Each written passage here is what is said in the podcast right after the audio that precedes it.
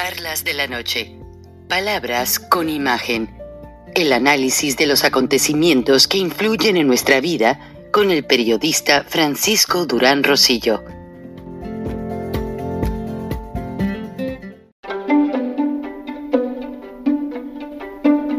Frank Durán Rosillo eh, te saluda y los saluda a todos ustedes, su amiga María Celeste Raraz, para invitarlos a que se suscriban a mi canal de YouTube María Celeste Raraz, tal como mi nombre, donde les informo todas las semanas eh, sobre entrevistas que tienen un tema que ayuda a mejorarnos como personas y de paso son interesantes.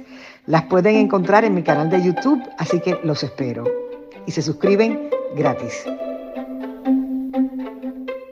Honor, honor, honor, valor, valor, lealtad, sacrificio, son palabras, que, yo llevo, ante, mí, porque soy, militar, si la patria, me, llama, no me importa, que surja, para el norte vamos, para el norte vamos, adiestrados para defender, adiestrados para defender a mi amada patria, a mi amada patria, de quienes pretendan su suelo pisotear, de quienes pretendan su suelo pisotear.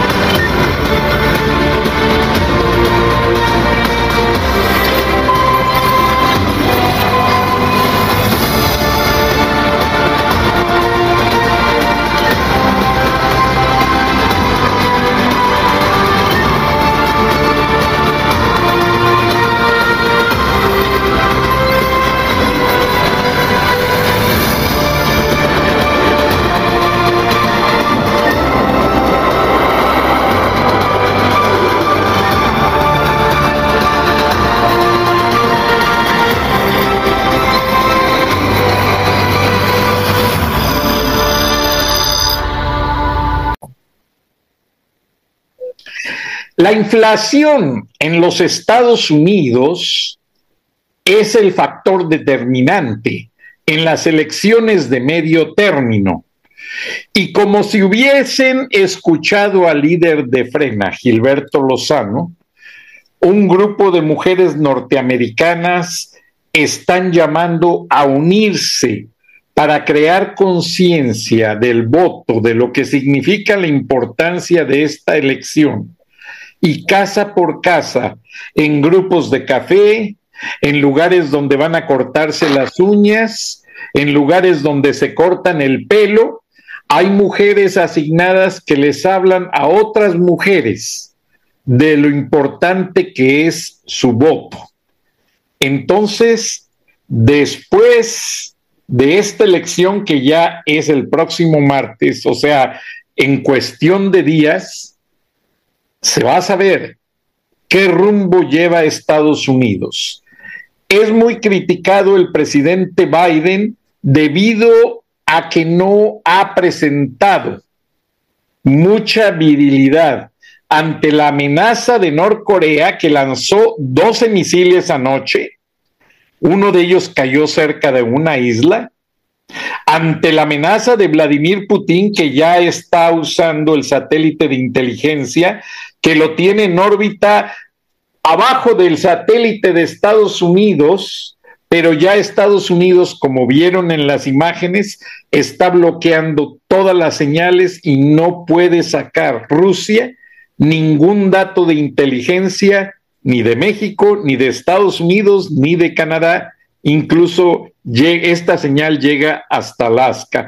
Por cierto, que fue la semana pasada donde Estados Unidos ya detectó en su frontera de Alaska con Rusia bombarderos rusos y fueron detenidos y no violaron el espacio aéreo norteamericano. Ahora, lo que se ve venir es que si Biden sale mal librado de esta elección, sin los senadores y los gobernadores que necesita para tener apoyo político, el gobernador de California, California, Gary Nelson, eh, es quien se pretende autoproclamar como candidato a la presidencia de los Estados Unidos. También el gobierno de Estados Unidos hizo un estudio de los posibles candidatos opositores a las corcholatas. Y aquí hay que felicitar al ingeniero Lozano, porque él mencionó entre los posibles de una elección primaria para hacer concientizar a la gente, mencionó al secretario, al primer secretario de Economía que fue el negociador del TEMEC. ¿Recuerdas, ingeniero Lozano? Sí. Un regiomontano. Y del Alfonso Guajardo, sí. Es el único que pasa el background check para poder ser candidato a presidente de México. O sea, te felicito, ingeniero Lozano, tuviste una óptica muy inteligente. Es el único que no tiene antecedentes criminales, que no tiene antecedentes de fraude y que es bien visto por la sociedad mexicana. Y eso hay que agradecérselo a Gilberto Lozano porque parece ser que Idelfonso Guajardo pues se anda autodestapando. Buenas noches, bienvenidos a Viernes de Frena con el líder Gilberto Lozano y la gran actriz Kenia. Eh, nuestra otra compañera está por llegar, trae problemas técnicos, pero la esperamos con el mayor de los gustos. Perdóname, Kenia, ahora le vamos a dar la prioridad a Gilberto nada más para que abra el programa. ¿Qué piensas, ingeniero Lozano, de todo esto? Muchas gracias, Frank. Un saludo a Kenia, con quien me da muchísimo gusto compartir el micrófono y ojalá que se nos sume en un rato más Valeria. Y quiero decirte que Kenia empieza a ser una voz sumamente importante por su valentía, por su análisis profundo, por su brillantez para ver las cosas y la contundencia y precisión de sus mensajes. Kenia, vaya un abrazo porque ha sido muy bien recibido tu aporte para todo este movimiento auténticamente ciudadano. Así es que encantadísimo de estar aquí, Frank. Un saludo a todos los paisanos, a todos los mexicanos que se podrán algunos de ellos preguntar, oye, ¿por qué le dedican tanto tiempo a Estados Unidos? Bueno, para empezar tenemos que decir que se triplicó la cantidad de mexicanos con respecto al año 2018 que buscaron entrar ilegalmente a los Estados Unidos. En el último año fiscal, como le llaman los americanos, eh, hablaron de 823 mil mexicanos que en los últimos 12 meses intentaron entrar a Estados Unidos. 823 mil. Aquella cifra que mencionábamos, Frank, de aproximadamente 46 mil mexicanos por mes, casi 1.500 diarios, no, nos quedamos demasiado cortos con el último reporte del Departamento de Asuntos Fronterizos de los Estados Unidos, en donde presenta con evidencia eh, la triplicación con respecto al año 2018 de los mexicanos que buscan trabajo y sobrevivir. ¿En dónde? En los Estados Unidos. No en Nicaragua, no en Cuba, no en Bolivia, no en Venezuela. Entonces, ese es un dato importante por lo que significa el terreno norteamericano para nosotros. Pero segundo, es la apuesta que ha hecho este gobierno de la 4T eh, a convertirnos en un aliado de lo que llamo el eje del mal. En este caso, López está apostando en el juego geopolítico mundial a Rusia y a China. Lo hemos confirmado en varias charlas de la noche, Frank. Hemos platicado la presencia de Marcelo Ebrard en Moscú, no para comprar vacunas, sino para este, hacer ahí acuerdos. Lo hemos visto halagando la cuarta reelección de Daniel Ortega. Los hemos visto recibir ya en dos ocasiones a Evo Morales. Y el eje del mal, como yo le llamo, pues es muy claro ante los ojos del mundo y en ese sentido, pues la apuesta que está haciendo este señor que debería de actuar como un empleado de los mexicanos es aliarse con Rusia, aliarse con China, aliarse con el sistema comunistoide o comunista. Y eso a los mexicanos nos impacta. Entonces la entrada de, ya se dijo por el propio la DEA y la CIA sobre todo, que había el lugar en el mundo que más espías rusos hay es México, cosa que se ha venido confirmando. Después el rechazo a la DEA, después la tratada de regresar a México a El Chapo, que quiero mencionarle ahorita a los mexicanos que no se escuchan, que ya se aprobó hacerle un museo en Madiraguato al Chapo. ¿Quién lo va a hacer?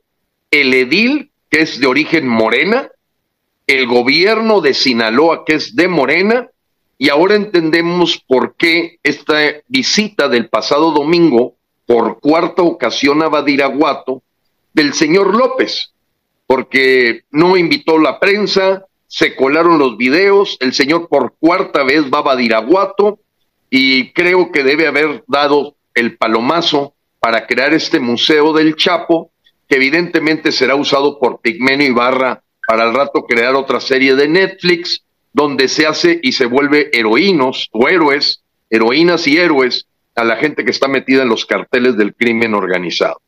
Este, este, este panorama ya está claro, Frank, está claro. Yo estoy ahorita en, esta, en Aguascalientes, invitado por la sociedad civil, los ciudadanos, verdaderamente ciudadanos, eh, y he pasado por cuatro eventos, nada más de ayer que aterricé a las siete y media de la mañana, al rato que regreso vía Silao, allá a tu tierra, voy por el aeropuerto de Silao, así que tengo que tomar el, el, automóvil en un rato más. Pero quiero decirles lo siguiente, eh, en Aguascalientes es impresionante cómo los hidrocálidos tienen totalmente claro la dictadura.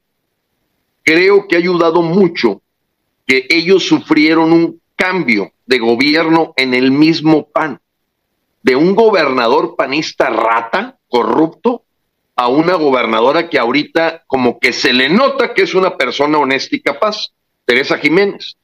Se respira un ambiente en Aguascalientes muy claro de que aquí se tiene que retener la dictadura, aquí se tiene que parar la dictadura.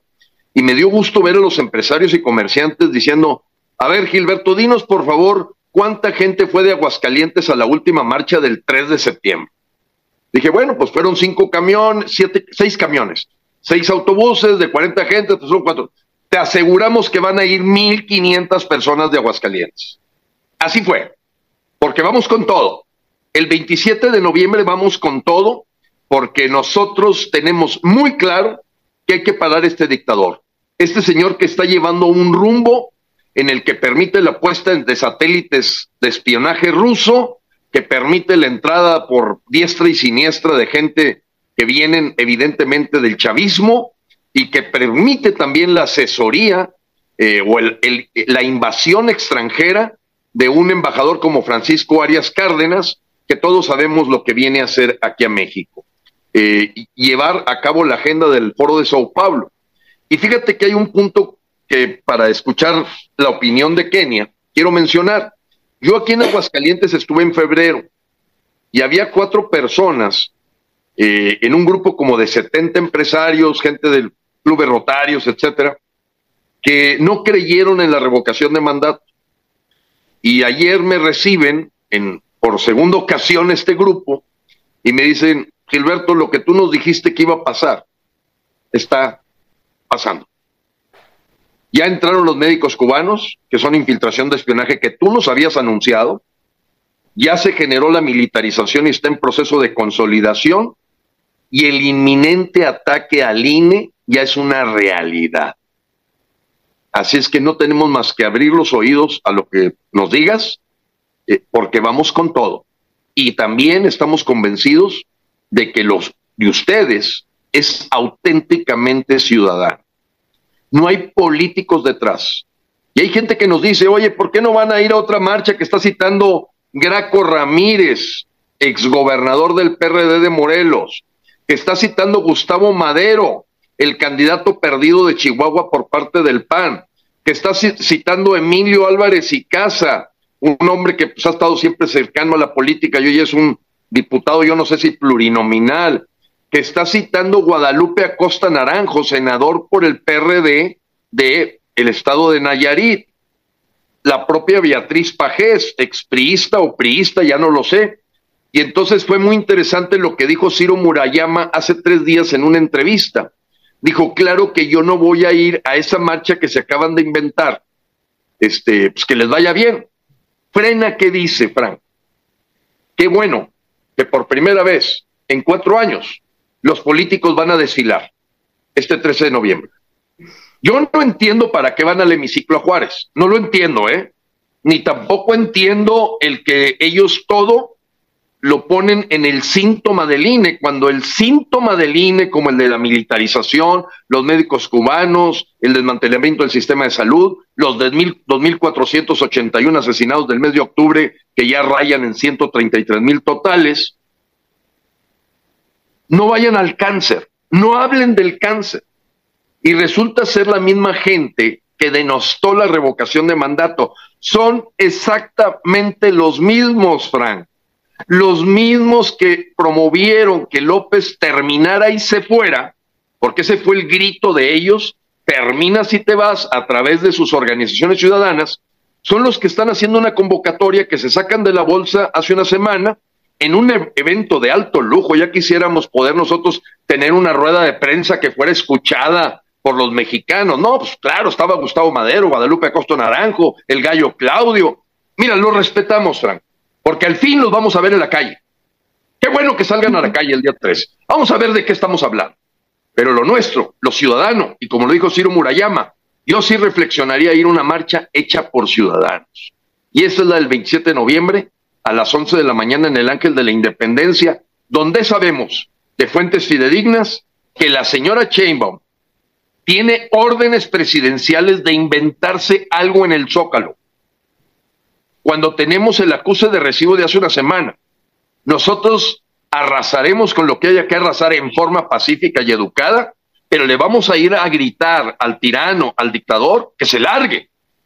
Y el día de antier, Frank, se generó una masa crítica en Brasilia y en Sao Paulo.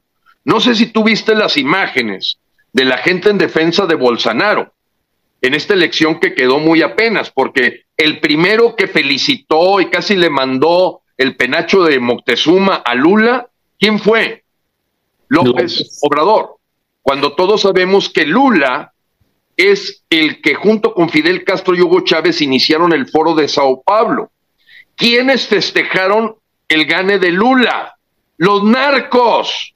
Yo tengo los videos con AK-49, AK-47, perdón, AR-15 disparando al aire, felices de que haya logrado el bandido de Oderbrecht llegar de nuevo a la presidencia. Y gente se pregunta, pero ¿cómo llegó otra vez?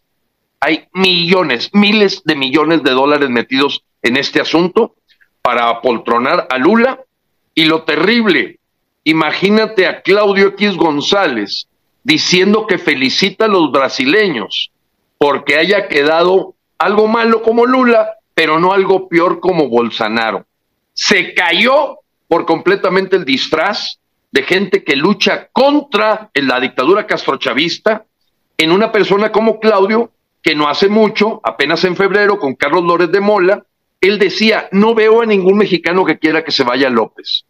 Y tengo la evidencia, y tú la viste, Frank, en el boletín de frena lo hemos enviado. Entonces, hemos sido ya reconocidos eh, la conferencia del episcopado mexicano tuvo bien sacar ya una carta defendiendo al INE, hablando de que hay que participar, de que está en juego la democracia, y la única organización que ha sido nombrada en las cartas de la conferencia del episcopado mexicano ha sido Frena, para desligarse de lo que hagamos, pero al mismo tiempo decir, apuntarle en esa participación ciudadana. Entonces, Frank, estamos en medio de un tema muy delicado en donde se vale, vale la pena que la gente no se confunda porque son los mismos que también la vez pasada confundieron a la gente y hay quien dice, pues yo ya fui a la del 13, ¿para qué voy a la del 27? Espérate, a ver, la del 13, ¿quién va a hablar? ¿Emilio Rueles y Casa? Vente a la del 27, a lo mejor va a hablar, va a hablar Kenia Gascón, va a hablar, vamos a hablar ciudadanos, no vamos a hablar políticos, ni gente que tiene un interés. Entonces, estamos en medio de eso, Frank, y sí la preocupación es que López ha apostado a Rusia, y con él todo su séquito de gabinete o de mini gabinete que tiene y nos están llevando al baile en una terrible situación en la que lo sabemos, Vladimir Putin dijo, si ustedes, gringos, se están metiendo en Ucrania, yo me voy a meter en México, que es la mía la frontera sur. Así es que, Frank, nos espera un reto tremendo, pero nos la vamos a jugar el todo por el todo. Gracias, ingeniero Lozano. Y antes de pasar con Kenia, Putin se mete a México porque López y Marcelo Ebrard se pusieron de alfombra, le abrieron la puerta, ya no lo dijo un líder nicaragüense, donde está el centro de, entrenamiento de mercenarios, terroristas que están pasando a México con las caravanas. Ahora, Kenia es actriz, es experta que ha vivido en el mundo del espectáculo toda su vida. Kenia, ¿no ves esta participación así tan de repente de políticos que están en la banca, de políticos reservistas, de políticos que están muertos, que ya no funcionan, que solamente tienen un nombre popular, pero que nunca han hecho en su vida nada. No los ves a ellos como actores extras que ante la escena de, de tratar de maquillar una democracia los llama un productor, ahora defórmense allí, ustedes se van a hacer tal escena ¿Cómo lo ves esto que manifiesta el ingeniero Lozano? Muchísimo que decir. Mira, eh, en parte hasta culpable me siento, porque te voy a comentar, yo estuve cuando, eh, cuando empezó este gobierno y yo empecé a expresar mi opinión, mi preocupación en redes sociales, sobre todo en esta red llamada Twitter, de repente me empecé a encontrar con gente común que pensaba como yo, me empecé a asociar con ellos y caí con estos grupitos que se hacen llamar eh, grupos civiles, y yo caí en la trampa al principio, porque me invitaron a participar con ellos, estuve en varios grupos, hice mis artículos, empecé a escribir, porque a mí siempre me ha fascinado escribir. Yo, yo siento que además de ser actriz, pues mi gran pasión es escribir y tengo talento para escribir. Lo empecé a hacer como ciudadana que soy y creía que eran ciudadanos y de repente empecé, se me empezó a hacer raro porque yo desde el 2018, igual que Gilberto Lozano, que yo ya lo seguía, pero no sabía cómo entrar a su frente, y empezaba a sentir muy raro que estos nada más daban a tole con el dedo, pero no nos estaban defendiendo de nada. Pasaban y pasaban los meses y todo seguía pasando igual. Y los mismos diputados y senadores pues decían que nos iban a defender, pero no nos defendían. Y esto culminó en que de repente empiezan a llamar a gobiernas y te vas. Y empiezan a decir que no revocáramos. Y al principio se había una confusión porque es verdad que en Venezuela ellos sí fueron a revocar y fue un error, porque, pero ahí la diferencia fue que en Venezuela el INE ya no era suyo, ya había sido raptado por el gobierno en el poder. Entonces, por eso no les funcionó. Y, el ingeniero eh, Gilberto Lozano lo explicó muchas veces, inclusive hubo en su programa varias venezolanas que dijeron, no, en México es diferente porque el INE todavía es suyo. Y si alguna defensa hubiera habido del INE en ese momento histórico, habría sido salir a revocar. Si realmente estas personas estaban interesadas legítimamente en defender al INE, la mejor defensa era convocar a revocar y entonces validar esa elección que tanto el INE se esforzó en realizar. El no ir fue una injuria al INE, fue el decir no confío en ti, INE. No sé si estén de acuerdo conmigo, pero fue una grosería hacia el INE el no haber salido a revocar. Y, desgraciadamente muchísimos ciudadanos se fueron con la finta y a partir de ahí fue que yo dije, esto no me suena normal, o hay pacto secreto, o de plano son personas súper desinformadas y están ciegas. Y poquito después salió el traidor de Alito y hoy se sabe que había pacto con la oposición. Perdón que lo diga, pero hoy se sabe porque en ese momento no se sabía que Alito nos iba a traicionar, pero en realidad ese pacto, como después se vieron en los audios de, la Jaguara, de la Laida Sansores, que en realidad se pusieron, es más, a él lo pusieron de presidente del PRI, ya sabiendas que era íntimo amigo de ellos, es su cuate, es su compadre. Hasta se ve el bautizo ahí de López con los hijos de Alito, o sea, no es de ahora su, su, su, su compadrazgo, su amistad oculta. Y también se tienen muchas sospechas de Marco Cortés, en que también hay un pacto ahí medio raro.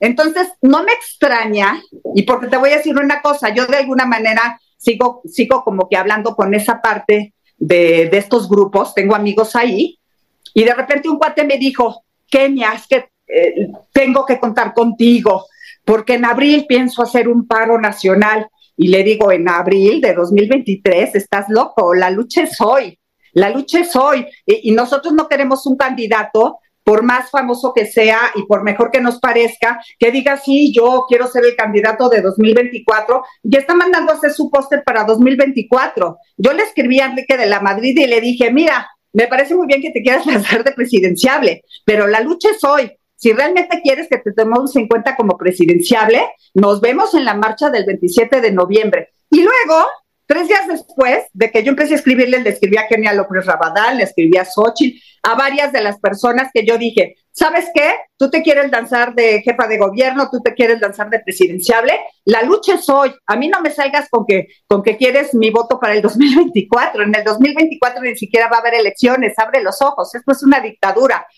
Y pasan unos días y de repente salen con su mafufa marcha del 13 de noviembre, pero que eso tiene tintes, porque en realidad, perdóname que te lo diga, Frank, nuestra lucha de la marcha del 27 está teniendo un éxito rotundo. Y déjame decirte por qué lo sé. Porque a, a, lo que tú me hablabas hace rato de como actriz, cuando uno tiene una novela de gran rating, sale a la calle y empiezan a decirte, por favor, tu autógrafo, sé que estás en esta novela, no sé qué. Cuando una novela no tiene rating, ¿qué pasó contigo? Que ni te casaste, eh, a dónde te fuiste y nadie sabe que estás al aire, ¿no? Pues a mí me está pasando que ahora que estoy volanteando en mi zona, eh, hace cuenta que antes de las elecciones del 6 de junio, cuando yo decía tienes que ir a votar, porque también volanteé para ir a votar el 6 de junio. Yo siempre soy, he sido una persona muy activa, ¿no? Y cuando yo iba y las personas me tiraban de loca, ¿y tú por qué? ¿Por qué estás volanteando? ¿Qué quieres? ¿Qué pretendes? Había mucha negativa, ¿no? Y ahora que estoy saliendo a la marcha del 27, la gente nos dice, sí, qué padre que está Gilberto Lozano organizando esta marcha. Es lo que necesitamos y necesitamos un frente ciudadano porque estamos hartos de los políticos traidores. Qué bueno, Kenia, vamos a ir. Y estoy muy sorprendida de la respuesta positiva. Te lo juro que el otro día fui a Chapultepec, fui por todo Campos Elíseos y toda la gente decía, sí, estamos hartos de la dictadura, del comunismo. La gente súper enterada y me llevé una grata sorpresa porque yo decía, ah, paralelamente hay ciertas personas que como que no quieren ver que esto es comunismo, ya está, le llaman de mil maneras. No, no, este cuate se parece a Echeverría, se parece a no sé quién, pero no es comunismo. Aquí en México nunca va a haber comunismo. Y entonces les, yo les digo, está ya, él abiertamente ya declaró que está con Putin, él abiertamente ya declaró que está con los chinos, ha invitado a los, a los dictadores a México, salvó a Evo Morales, invitó a Maduro. ¿Qué más pruebas necesitas? Manda dinero a los castrochavistas. Vienen médicos cubanos de esclavos para que, para que López tenga un pretexto para mandar millones al dictador eh, cubano, porque no es para salvar a los médicos cubanos. Los médicos cubanos son esclavos, los pobres. Quien se queda con el dinero es el dictador. Entonces, ¿qué más pruebas se necesitan? de que López es un castrochavista. Hace ratito, precisamente en uno de nuestros grupos, eh, me estaban diciendo, es que ¿por qué tienes ideas tan radicales? Y yo les dije, no son ideas. Es como si tú me dijeras, ¿por qué, ¿por qué insistes en que dos más dos son cuatro? Porque dos más dos son cuatro, no son cinco. Hay hechos concretos. Este presidente es chavista, punto. Ya se sabe, hay suficiente información para dar 100% seguro de que eso es lo que es. ¿Sí o no? Todo completamente de acuerdo, Kenia. Y ahora, ingeniero Lozano, está pasando, eh, yo siento que en México se ve por los mensajes de la audiencia, que por cierto hay muchas felicitaciones para todos eh, y todas, incluida este, esta, ay, se me va ahorita, estoy Valeria. Valeria, aunque ahorita le estamos extrañando, y Kenia, y la audiencia le reconoce mucho este esfuerzo de dar la cara, porque es lo que pasa. A mí alguien me decía en un mensaje, es que mucha gente apoya en mensajes y memes al ingeniero Lozano, pero hay que ir, hay que salir a la calle para decirle a López.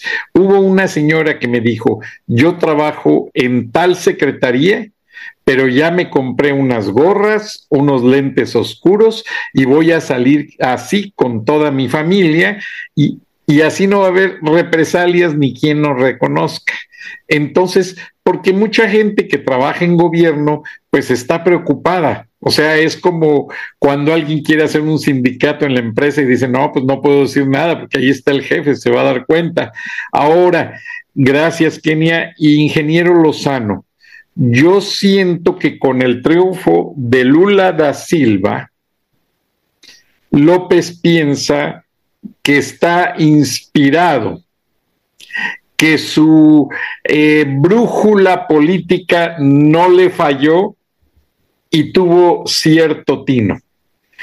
Pero ahora yo sé que tú has investigado lo suficiente para comprobarle a López que su brújula política está mal orientada, porque jamás escucha al pueblo. La brújula de López no apunta hacia el norte, este y oeste, solamente ve hacia el Foro de Sao Paulo, China y Rusia. Ya México está siendo calificado como uno de los países donde la inversión se va a ir al, al, suelo. Ya nadie va a querer invertir en México si López Obrador sigue haciendo estos errores garrafales. ¿A dónde vamos, ingeniero, si López logra apoderarse del INE, de las cortes, tanto la electoral como la Suprema Corte de Justicia, o sea, los mexicanos ya no vamos, aunque tengamos sed de justicia, ya no vamos a tener dónde manifestarla. Se viene una inflación terrible. En México están maquillando los números y son las remesas de los indocumentados que tienen dos trabajos, un sueldo para mantener a su familia aquí y otro sueldo para mandar a México. Pero, así como el gobierno de Estados Unidos está deportando venezolanos al por mayor, podrían cerrar la frontera de manera definitiva. La frontera es porosa porque le conviene a la economía norteamericana. El indocumentado hace los trabajos que nadie quiere hacer y permite que se alivien problemas económicos de la gran Unión Americana. Pero si López Obrador sigue abriendo la puerta a Rusia y a China, Estados Unidos es inminente que tome medidas, ingeniero Lozano, y tú como empresario, yo sé que no ves presagios, ves los problemas. ¿Hacia dónde está llevando López a México y a los mexicanos? Con todo gusto, Frank. Quiero retomar unas palabras de Kenia, pues, para que no se me pase, porque creo que fue contundente su punto. Eh, Mira, yo creo que tenemos que concluir que qué bueno que los políticos salgan a la calle, nunca los hemos visto en la calle. Entonces, mira, Dios que los bendiga, los respetamos, me llama la atención que si son políticos, todos ellos, ¿qué no saben que la decisión se va a tomar en la Cámara de Diputados? ¿Qué no saben que se va a tomar en la Cámara de Senadores? ¿Que ahí se va a dar la batalla del INE? Y que podremos salvar al INE este año 2022, pero el 2023 van por él. O sea, la rebatinga va a continuar mientras el cáncer siga haciendo metástasis. Pero aún dentro de eso, mira, les respetamos, no tenemos por qué denostar, hagan su marcha, que les vaya bien.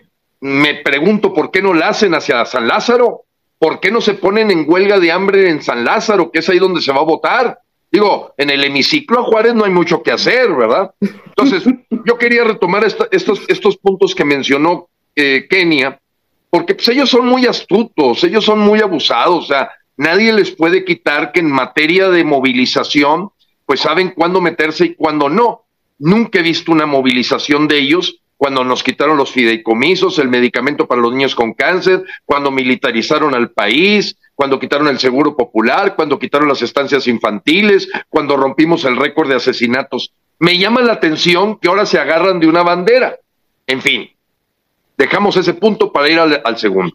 Mira, ayer, eh, Kenia, Frank, me preguntaba un empresario eh, bastante, bastante, eh, digamos, dudoso de que él verdaderamente cree que los Estados Unidos nos va a salvar. Los Estados Unidos, le decía, va a proteger su seguridad nacional. Tienen sus propios problemas. Los nicaragüenses también pensaron hace 16 años que los iban a salvar. Ahí no andaba Oliver North, ¿te acuerdas? Sí, claro. Ahí no dijo Donald Trump que iba a llegar a tumbar a Nicolás Maduro. No se dijo allá cuando los Kennedy, los aquellos 20, no, 13 horas de, de terrible cuando la bahía Cochinos. No podemos, dice el doctor Jim Char, tenemos que aprovechar todo el capital internacional que puede ayudar a tu lucha, pero tu lucha es tuya. Yo le diría, en otras palabras más espectaculares conocidas por los mexicanos, el Chapulín Colorado ha muerto. Roberto Bolaños ha muerto y esperar que el Chapulín Colorado nos venga a salvar es una verdadera tontería que puede estar en la Perdón, ingeniero Lozano. Perdón que Estados Unidos es terrible. Perdón, perdón, ingeniero. A tu pregunta concreta, ¿qué veo? La debacle económica que les encanta la agenda del Foro de Sao Paulo. O sea, a ellos no les importa si les ponen 100 mil millones de pesos de multas el Tratado México, Estados Unidos, Canadá. Tampoco les importa si no vienen las inversiones, porque el control de ellos lo ejercen basado en la pobreza, basado en la ignorancia, Frank. Y en ese sentido, a Nicolás Maduro le conviene que la gente, el 94% ya de los venezolanos, en lo único que piensan es que van a cenar a la noche, que van a comer mañana, qué trabajo pueda salir, igual en Cuba, en Nicaragua y en parte de Bolivia. Creo que Santa Cruz se salva. Hay un pedazo ahí de Bolivia muy luchador, muy aguerrido. Pero volviendo al tema, sus metas nunca van a ser económicas, las usan como promesa. Crecer del 4 al 6%, tener un sistema de salud como Dinamarca, bajar el IVA de la frontera a la mitad, quitarle el impuesto especial de productos y servicios, eh, rentar el, vender el avión. Mira, hasta los Ferraris van a tener que devolver. Vendieron unos Ferraris y unos Lamborghinis que ni siquiera eran de la gente que aprendieron. O sea, embargaron y el Instituto para devolver al pueblo lo robado se burló de los mexicanos, vendiendo en 26 millones de pesos Ferraris y los van a tener que devolver, ya los vendieron. No para que vean la truculencia de esto. Entonces, tenemos que entender que en la mente de un dictador como Adán Augusto López, que todo lo que ha hecho en su vida es ser notario, un tipo escribano que le llevaba ahí las compras, ventas a cárteles del crimen organizado en el sureste, ¿qué sabe de economía? Nada. López no sabe. La señora eh, Raquel, ahora le llaman Malacara, no es buen rostro. Raquel Malacara, que es la nueva secretaria de Economía, se atrevió a decir en una entrevista que lo mejor era darle el dinero a la gente y cerrar las empresas, Frank. Eh, nomás imagínate la antítesis de una persona que nunca ha sabido lo que es una fuente de trabajo, etcétera, etcétera. Entonces, a ellos no les interesa, Frank. Mira, el próximo año ya está aprobado por la Cámara de Diputados endeudar a México en 100 mil millones de pesos mensuales. No solo no encontró los 500 mil millones de pesos de, corrupción que decía que con eso se iba a hacer maravillas. No, está pidiendo 1.2 billones, que llevado a mes son 100 mil millones de pesos por mes. Ve el dineral de deuda que está agarrando para poder comprar la dignidad de la gente, poder asegurar la permanencia en, el poder y ese dinero es para gastarse en las elecciones pues, del Estado de México, de Coahuila y preparar los comités de defensa de la 4T. Y es dinero que no lo ves en obra, en universidades, en hospitales, en carreteras. No hay nada de inversión pública de adeveras que no sea las tres obras faraónicas que ni han refinado un litro de gasolina, ni ha salido un vagón del tren Maya y no pasa de 12 vuelos al día este bodegón que está ahí en Santa Lucía. Eh, mira, yo al rato voy a llegar a una bodega. Es la terminal C del aeropuerto de Monterrey.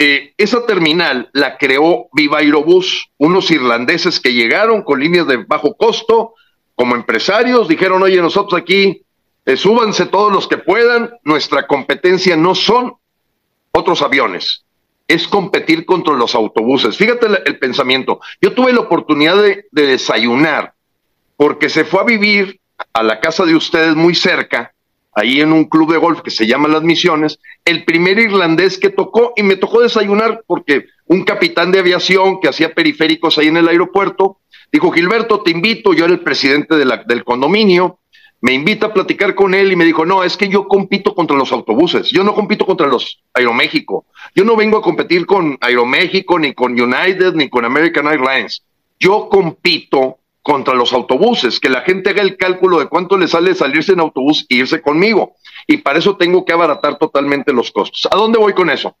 ¿Sabes cuántos vuelos salen diarios de esa terminal que es una bodega? 300 vuelos diarios.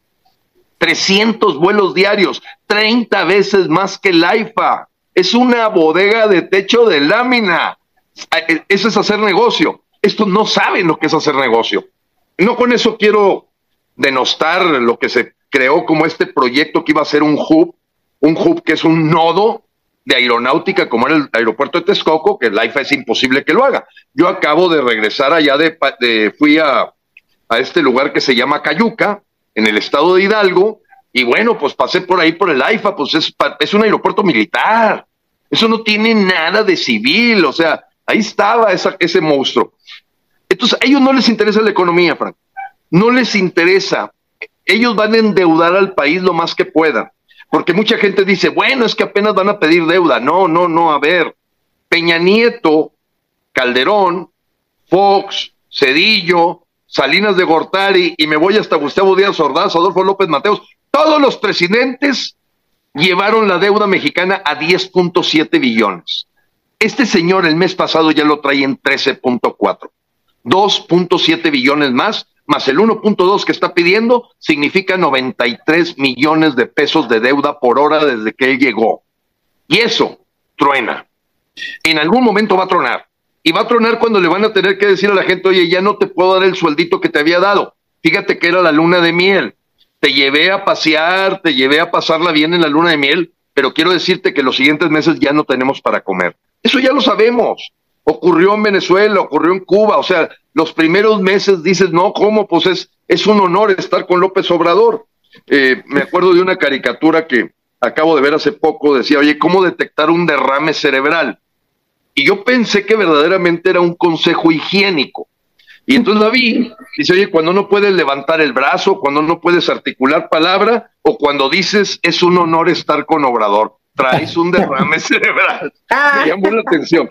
Entonces, cuidado porque estamos viviendo un mundo de, de congestión de información, de lo que se llama la infodemia, y hay intereses oscuros, personales, particulares, sectoriales, que no obedecen al interés superior de México.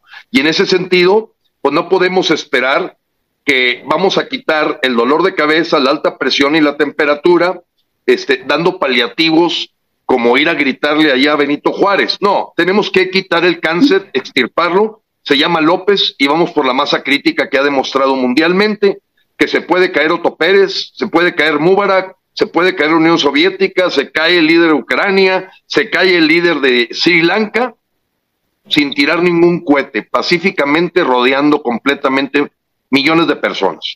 Vamos por un millón este 27 de noviembre. Gracias, ingeniero. Y antes de pasar con Kenia, quizás parafraseaste un poquito mal un nombre cuando dijiste que el chapulín colorado ya está muerto, ya no existe. ¿No será, como dijiste, que le van a hacer un museo, no será el chapulín? Oye, muy buena, Frank. Muy buena, Frank, la verdad. el chapulín Yo, yo creo que parece que sí. Parece que sí, porque evidentemente, y Kenia nos podrá dar su punto de vista, pero yo creo que ella lo sabe, las dictaduras siempre están asociadas al crimen organizado.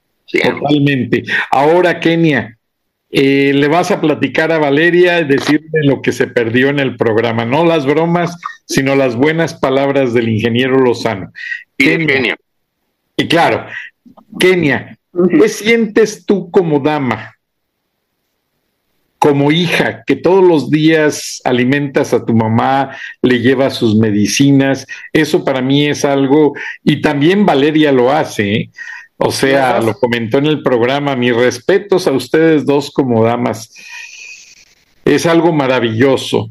Eh, estoy estudiando un poco la cultura judía y el judío cuida de sus padres y cuida de sus hijos antes de cuidar de sí mismo.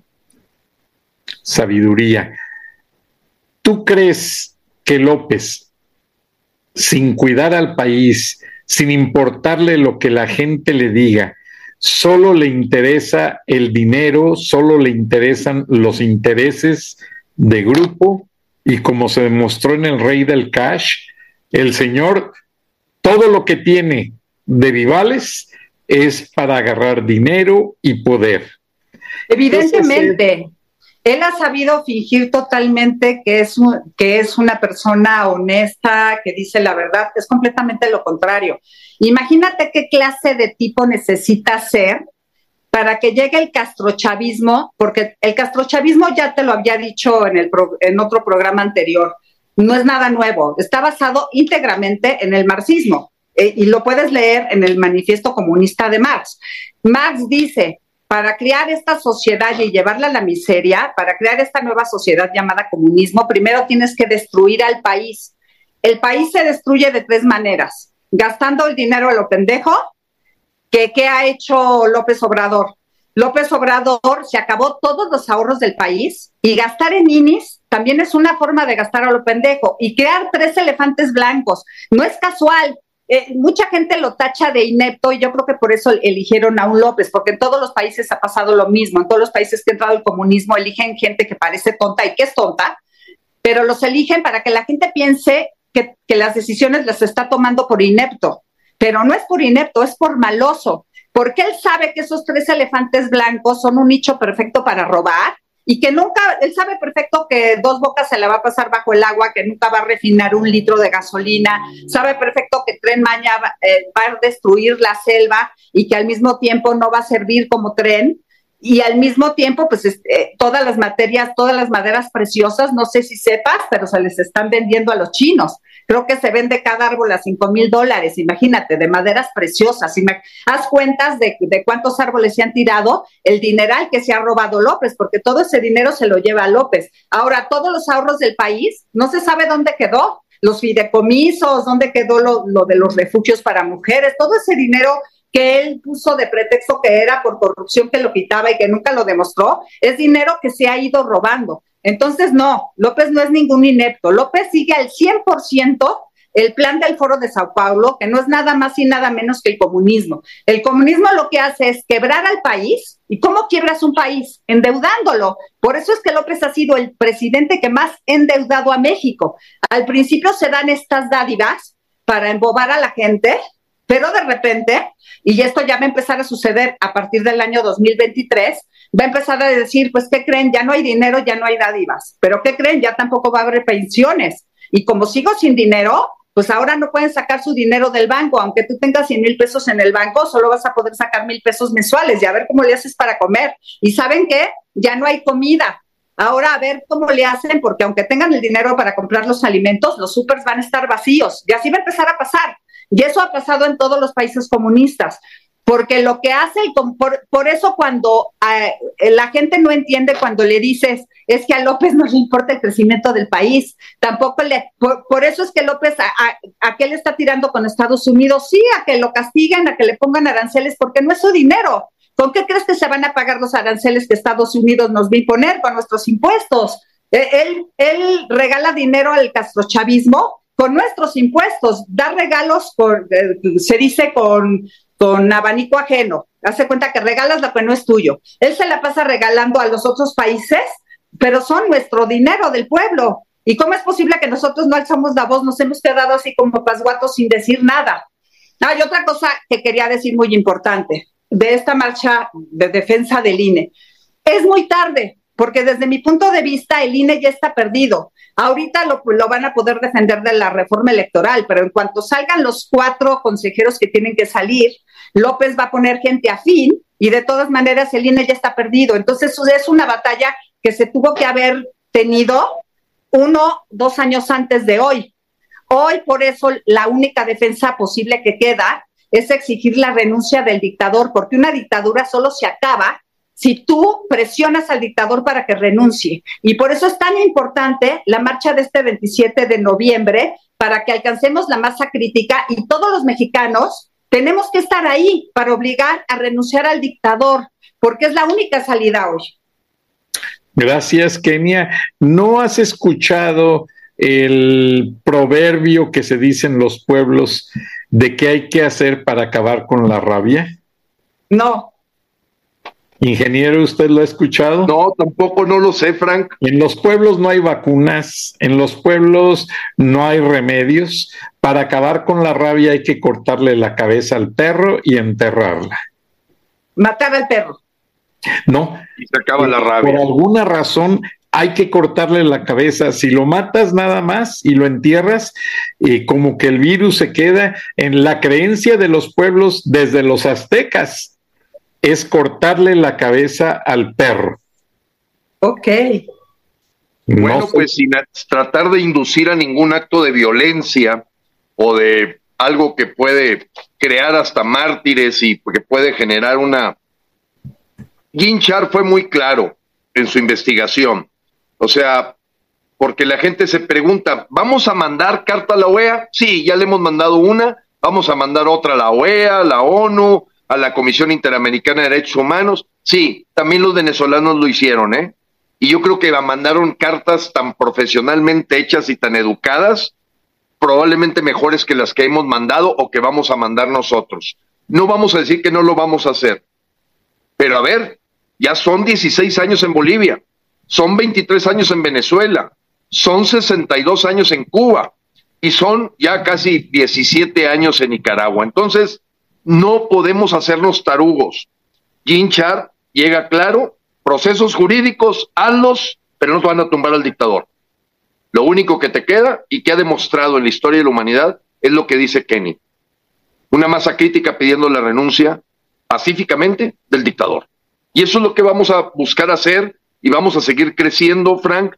Y quiero mencionar que tan es así que el tercer trimestre de este año, la única petrolera en el mundo que perdió dinero es Pemex.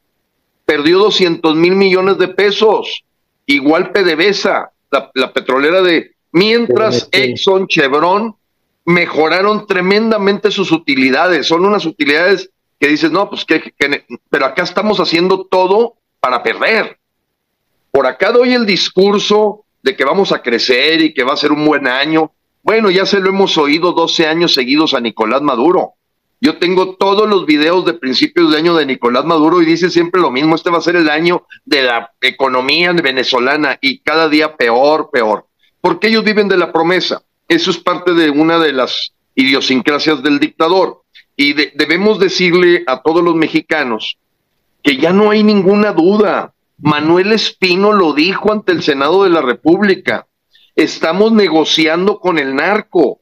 Le mandamos una carta al narco. Yo aquí se lo dije a Luis Crescencio Sandoval, presente. Eh, y, nos contestaron dos cárteles. No dijo cuáles. A ver, el mismo López Obrador ha dicho que nada se hace si no lo autoriza él. Entonces, él por acá hace sus arreglos con el narco y por acá también pone sus achichincles, en este caso Manuel Espino, a hacerlo. Pero ya quedó claro, es que, que dice Kenia muy atinadamente, oye, ¿qué más quieres ver? Ya lo único que falta es que maten a tu hijo, desaparezcan a tu hija, te violenten a ti, te tomen tu casa.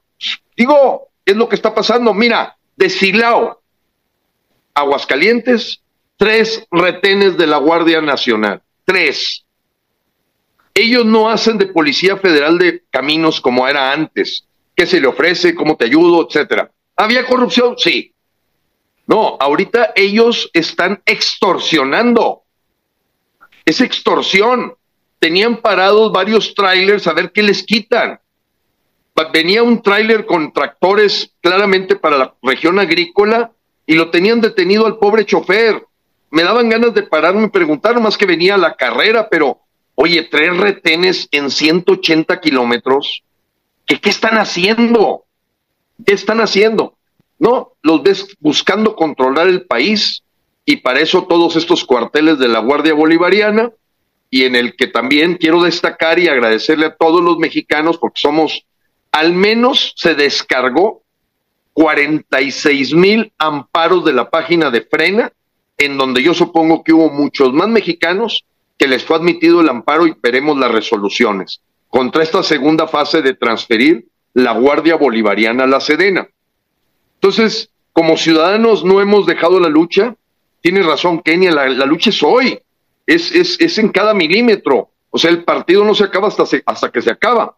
Y entonces nosotros tenemos ahorita que la única persona que consideramos rendida es la que ya se, vaya, perdida es la que ya se rindió. Eh, quiero hacer mención de la CNDH. ¿Qué significa una institución tomada por el comunismo? Mi paisana Rosario Piedra es hermana de un guerrillero que asesinó a don Eugenio Garzazada, fundador del TEC de Monterrey, del Grupo Monterrey, etcétera, empresario, etcétera, que creó colegios, escuelas, hospitales, etcétera, mucho antes de que naciera el Seguro Social, su padre, don Isa Garza. Lo asesinan el 17 de septiembre de 1973 y en el grupo guerrillero estaba Jesús Piedra Ibarra. Su mamá se vuelve una defensora de lo que le ocurre a su hijo, que no supo qué pasó con él. Eh, y la verdad nunca se ha podido desmenuzar qué pasó con él. Pero eso hace que el gobierno de Echeverría, que fue el autor intelectual de ese asesinato, igual que el de Fernando Aranguren, empresario de Jalisco, que ellos detuvieron la marcha hacia el socialismo con sus vidas, pues resulta que la encumbran y la vuelven diputada y senadora, una señora ama de casa que no tengo nada contra ella, murió el año pasado. Y siguen usufructuando la victimización ahora Rosario Piedra. ¿Y qué hace? Denosta al INE. Ella es la presidenta de la Comisión Nacional de Derechos Humanos. ¿Qué andas haciendo ahí? Constitucionalmente no es una atribución tuya. Tú no tienes por qué andarte quejando del INE. Tu chamba es ver aquel lugar donde se están pisoteando los derechos humanos por las autoridades. ¿Y ha dicho algo por las 472 masacres? Nada. De un perro que lleva una cabeza, no me acuerdo en dónde, nada. De la gente que ha sido extorsionada, los 773 desaparecidos mensuales, ¿ha dicho algo? Nada. Eso es cuando se toma una institución republicana y democrática por una dictadura, que trabajan para ellos, dejan de trabajar para quien les paga su sueldo, que somos los ciudadanos. Así es, ingeniero, y solamente para cerrar, falta mencionar que esta señora, hija de doña Rosario, ahora eh, directora de la Comisión de Derechos Humanos, no ha hecho nada por los derechos humanos de México, número uno, y ella fue esposa de Germán Segovia Escobedo. Germán Segovia era un tipo muy bien parecido, de ojos claros, parecía artista de televisión. Yo era un reportero joven del norte de Monterrey y cada vez que doña Rosario hacía marchas y esto y lo otro, Allí estaba su hija y las acompañaba Germán Segovia. Germán Segovia fue liberado por un indulto, pero ya, ya estaba amenazado de no participar en nada. Germán Segovia había sido, junto con Jesús Piedra Ibarra, de aquellos guerrilleros que secuestraron aquel avión de Mexicana donde iban los hijos de Luis Marcelino Farías, que fue toda una odisea policiaca el tratar de rescatarlos y que Fidel Castro les dio asilo. Hay mucho detrás, lamentablemente se nos acaba el tiempo, pero mi cercanía con alguien muy allegado a Fernando Gutiérrez Barrios, Fernando Gutiérrez Barrios le perdonó la cárcel a Fidel cuando él pasó las armas de Texas a México para iniciar la revolución. Le regalaron en Veracruz ahí una lancha toda vieja que más o menos funcionaba y llegó a las costas de Cuba. Pero Fidel después se comunicó con el que era después secretario de gobernación. Y era este hombre como secretario de gobernación quien mandaba los problemas, o sea, los detenidos, la gente que era negativa para el sistema a Cuba. Y Fidel Castro los ponía en los campos de concentración o los fusilaba. Yo tuve la oportunidad de ver una foto de Fidel Castro presenciando y ordenando los fusilamientos de mexicanos por sugerencia de Fernando Gutiérrez Barrios. Alguien en el exilio me la mostró, pero me dijo, no puedes tener copia, no puedes mencionarlo. Yo sí supe qué fin tuvo José Jesús Piedra Ibarra y así lo pudieron haber tenido muchos más. Por eso por un tiempo se calmaron los ánimos de los comunistas o comunistoides. Lamentablemente, el comunistoide que está en, el palacio, según las agencias de inteligencia, y no se le desea mal a nadie, ya no aguanta en cuestión de salud a terminar su sexenio. Vamos a ayudarle bastante este 27 de noviembre a las 11 de la mañana, Frank, a que sepa que el pueblo de México no lo quiere.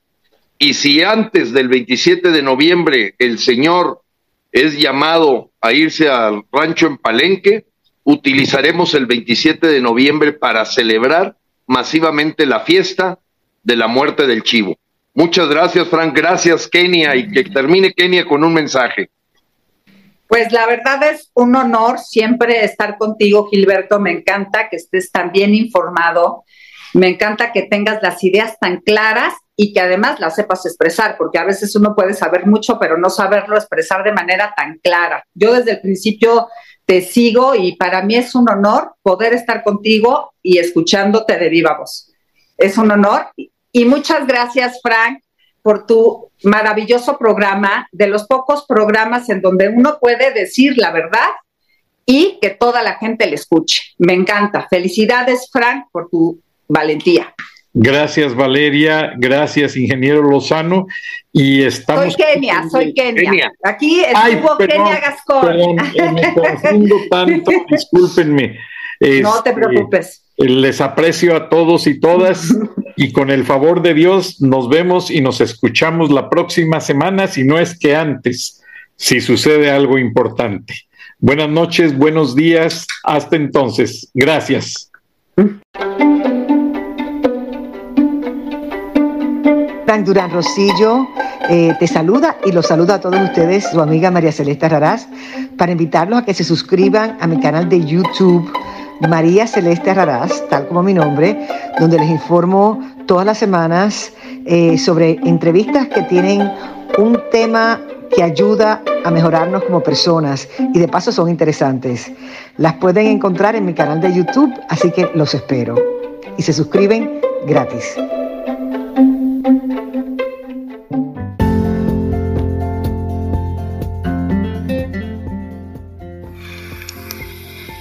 Escuchaste el análisis de la noticia, transparente como el agua, con el periodista Francisco Durán Rosillo